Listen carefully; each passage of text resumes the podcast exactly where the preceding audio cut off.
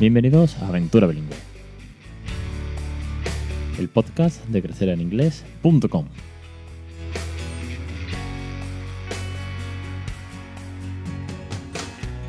Capítulo 122, 18 de octubre de 2018. Muy buenas, mi nombre es Alex Perdel y esto es Aventura Bilingüe. Ya sabéis, el podcast sobre bilingüismo para aquellos que no somos precisamente bilingües. Muchas gracias a todos los nuevos oyentes, como siempre digo, a los suscriptores por estar ahí, por estar criando bilingüe, que al final es el objetivo principal. Y bueno, por los comentarios que han llegado sobre el podcast de la semana pasada, de qué piensa la calle de la educación bilingüe, de las entrevistas que, hice en la calle, y también del vídeo que, María pues, eh, nos compartió en Crecer en Inglés sobre su experiencia de cuando su hijo ha llegado a primaria, que ha formado mucho revuelo. Y es que esto pienso que es bueno, porque al final son opiniones personales, son experiencias propias. Cada uno vive su aventura bilingüe de una manera y puede estar a favor, en contra de la educación, pero al final de eso se trata, de, que esto no solamente sea un, una secta en la que todos estamos de acuerdo, sino que haya mucho debate. Debate como el que va a haber en el CIEP, que por cierto es mañana. Mañana viernes, madre mía, qué ganas tengo de coger el coche para mañana, tirar para Badajoz y un fin de entero eh, hablando de, esto, eh, dando las ponencias, compartiendo experiencias, reencontrándome con, bueno, pues con personas que, admiro porque hacen un trabajo brutal, porque son docentes, son catedráticos, porque investigan sobre el tema. Yo siempre digo que soy padre primerizo con nivel medio de inglés, haciendo todo lo posible por darle difusión al bilingüismo, pero es que allí hay auténticos profesionales, además de grandes personas. Así que mañana, desde viernes al mediodía, que es la, la inauguración, el acto de, oficial, de, inauguración intentaré contaros, sobre todo a través de, Instagram, todo lo posible. Pero bueno, también quiero atender a los talleres que creo que son muy enriquecedores. Vamos con, otro tema. Venga, me meto en el podcast, que si no hago intros muy largas. Eh, el tema de, este podcast, aparte de bilingüismo, también hablamos mucho de educación, un poquito de pedagogía, algunas cosas hemos tocado de inteligencia múltiple. Y es que eh, al final, como yo digo, soy padre, si no soy docente, soy, soy padre, tengo que criar a mi hijo. Y hoy os quería hablar de reconducir el comportamiento y de regañar en inglés. Veréis, eh, de esto hemos hablado ya en varias ocasiones. Por un lado, eh, hablamos en el capítulo 84 de que no riñáis en español. Si estáis criando bilingüe 100%, no riñas en español, porque para mí considero eh, que estás metiéndolo en español en un lenguaje muy negativo, que es, reñir, con lo cual va a asociarlo eh, en parte, sí, cuando hacéis el método OPOL va, a asociar que cuando tú le hables en español es para reñirle solamente. Esa es mi opinión. Con lo cual, si haces bilingüismo, tienes que reñir también en inglés, tienes que eh, corregir el comportamiento en inglés. Eso lo tenéis mucho más especificado en el capítulo 84. Madre mía, 84, vamos por el 122. Bueno, luego tenéis eh, el tema de que regañar en inglés también es uno de eh, los 10 errores más comunes, que lo tenéis en el curso de los 10 errores más comunes de criar bilingüe. Y además podéis ver una pataleta, tal cual, grabada eh, en riguroso directo, dentro del curso del gran hermano que, monté en casa, que fuimos viendo pues todo, eh, cómo se hace el día a día, pues desde cambiar el pañal, de que íbamos a la guardia, que vendábamos, íbamos a hacer los mandados, jugábamos en casa, pues una de las clases que, que grabé era pues una pataleta del peque. Así que bueno, hoy os quería traer un podcast eh, hablando exclusivamente de cómo eh, hago en casa el reconducir el comportamiento o cómo regaño en inglés. A ver, lo primero, y esto es desde muy bebé, eh, hemos, hemos, trabajado mucho cuatro emociones, cuatro emociones básicas.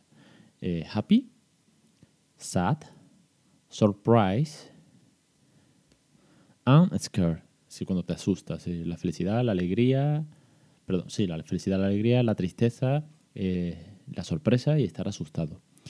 A ver, esto para que desde que muy pequeño supiese, digamos, manifestar todo lo posible, desde que era bebé, eh, pues cómo se sentía, porque ya sabemos que de pequeños pues les cuesta mucho expresarse. Y también para que supiese el significado de cada una de ellas, que esto también es, es un factor muy, muy importante. Entonces, sobre todo con las dos primeras, con happy, con sad, bueno, también angry, también lo hemos podido introducir, o upset, que es cuando estás enfadado, pero no enfadado en plan angry, en plan mal, sino upset como que estás un poco irritado. Bueno, pues eh, con eh, happy y sad hemos tratado de eh, manifestar, papá y mamá, cómo nos sentíamos con respecto a él. Si hace cosas buenas, estamos very happy, pero si se porta mal, no llegamos a estar angry, sino que estamos sad. Entonces, lo manifestamos como si fuese un teatro. Quiero decir, cuando estamos sad, agachamos la cabeza, suspiramos, eh, nos tapamos la cara porque estamos tristes, de manera que él vea que sus actos, que sus actos cuando eran muy pequeños, tenían una consecuencia. Igual que cuando estamos happy, pues eh, le damos un abrazo, le damos un beso, le decimos que lo queremos mucho, que estamos eh, very proud, muy, muy, orgullosos de él. Con esto, ¿qué hemos hecho? Pues ir creando una manifestación de emociones. ¿Para qué? Para poder corregir los comportamientos a través de las emociones. Otra cosa que también hemos trabajado mucho es la palabra stop.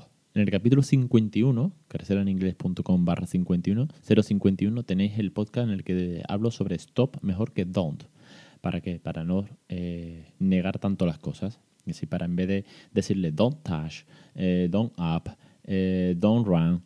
¿Por qué? Porque cuando son muy peques, psicológicamente no están preparados para entender el no. No saben qué significa. Entonces, si tú dices a un niño don't run y entiende que es correr, va a seguir corriendo. Es más fácil decirle stop que es parar, para de hacer algo, stop, simplemente stop, es una sola orden cuando son muy peques, y es mejor, y aquí va eh, un poco de lo del tema de reconducir el comportamiento, cambiar la, acción. Si yo quiero que el niño deje de correr eh, y me, enfrasco en chillar, que ya sabemos que es sumamente contraproducente el, chillido, también lo hemos visto en el podcast, de cómo genera eh, en su cerebro una defensa, entonces no atiende. Cuando le gritas a un niño, pues mejor que don't run, say stop, and say walk o slow. ¿Para qué? Para que cambies la acción. Entonces, ¿cómo lo hacemos? O, a ver, dentro de que mm, va, a tener y tiene como niño que es y va creciendo y cada, vez encima discute más porque se, suelta en hablar muchísimo ya, pues eh, intentamos, lo que son tres fases. Por uno, el que pare de hacer la acción que sea. Stop to cry, o stop to jump on the sofa, o stop to to run in the street o lo que sea, mm, eh, que no coja el cuchillo, por ejemplo, en la mesa, cualquier acción, eh, no tiene que ser un enfado brutal, simplemente saber enseñándole, enseñarle modales o enseñarle a, corregir comportamiento. Por un lado, parar. Por segundo, explicar. Que, por un lado, explicar dos fases. Uno, cómo nos sentimos nosotros. Eh, sad you, you do it that, o si yo estoy triste si haces esto, o eh, no me gusta, también lo, ya cuando es más grande estamos diciendo que no me gusta, no me gusta que hagas tal, o no es bueno que hagas cual. Y luego explicar también la consecuencia eh, material. Quiero decir, si saltas en el sofá, pueden pasar dos cosas. La primera, que te caigas y te hagas daño. Y entonces le decimos, you jump on the sofa, you can, you can fall off. Tú te puedes caer, and you can do a boo-boo, que te puede hacer una herida, o you can hurt your head, eh, te puede hacer daño en la cabeza. O you can cry a lot, maybe you are going to cry a lot. Tú vas a llorar un montón. And daddy, eh, daddy va, a estar triste. Si tú te caes y te haces daño y lloras, voy a estar triste. No me voy a enfadar, si me voy a preocupar por él. Y luego la segunda cosa que puede ocurrir es que en un hipotético caso, puedes romper el sofá. Por poneros un poco la consecuencia. O si coges el cuchillo, te vas a hacer una herida y además es preocupante, vas a sangrar. Entonces, procuramos parar la acción, explicar qué, cuáles son las consecuencias eh, emocionales, los sentimientos que va a despertar, que por eso venimos trabajando mucho los sentimientos, y luego explicar qué, qué, pasa, ¿no? qué, qué puede ocurrir. Y por último, dar una alternativa. La alternativa es que te sientes bien, que yo te corto el filete, si quieres coger el cuchillo, yo te corto el filete o te puedo ayudar, te puedo enseñar. Y a partir de ahí, eh, reconducir la acción o podemos ir andando, o puedes, si quieres correr, por ejemplo en la calle, eh, corre conmigo, dame la mano, hold my hand, and we are going to run together, por ejemplo. ¿Que en inglés es complicado? Porque nos, nos estartamos mucho los padres, sí. ¿Que yo también me estarto? No, no, no os quepa duda, sí, que esto no es perfecto. ¿Que se levanta un poco la voz? Pues sí. ¿Que hay que procurar no hacerlo? Pues es lo recomendable, ya os digo, también hablamos en un capítulo de cómo eh, chillar no, no es nada, pero que nada bueno.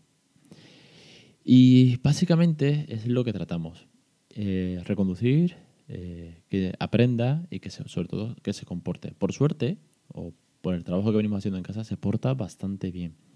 Pero como va creciendo, como está al borde de los tres años, como os digo desde hace ya un tiempo, pues eh, va cogiendo rabietas. Ahora, por ejemplo, pues discute mucho. Se le mete una idea en la cabeza y tienes que discutirla. Y además protesta. El otro día veníamos por la calle, le dije, gira a la derecha, turn right, please, and we are going to home. This is the way to go home. Y me dijo, no, no, our home, para adelante. y yo le dije, no, no, para adelante vamos a otro lado, pero para casa se gira a la derecha. Bueno, pues de ahí montó un espectáculo de llorar en la calle, de casi tirarse al suelo, de una rabieta, porque él decía que para adelante se iba a casa. Yo le decía, no, no. Si tú quieres ir para adelante, vamos a ir para adelante, pero no vamos a casa. Si daremos una vuelta enorme, te voy a explicar que vamos a dar una vuelta enorme. Si quieres ir a casa porque quieres beber agua, porque no tenemos una botella encima, porque aparte era hora de volver y tal, pues tenemos que tirar por aquí. Bueno, eh, volvió, le tuve que agarrar la mano, tirar un poco de él, iba llorando y yo le decía, calm down, porque es otra de las expresiones que utilizamos mucho, calm down, please. De hecho, cuando veo un bebé llorar, le digo, what do you say to the baby? Él dice, calm claro, dile calm está llorando. Si relájate, baja un poco. Eh, bueno, pues sí, mm, llegamos a casa y cuando llegamos a la puerta le dije, ¿ves cómo este era el camino para venir a casa? No en plan mal, sino ¿ves cómo era?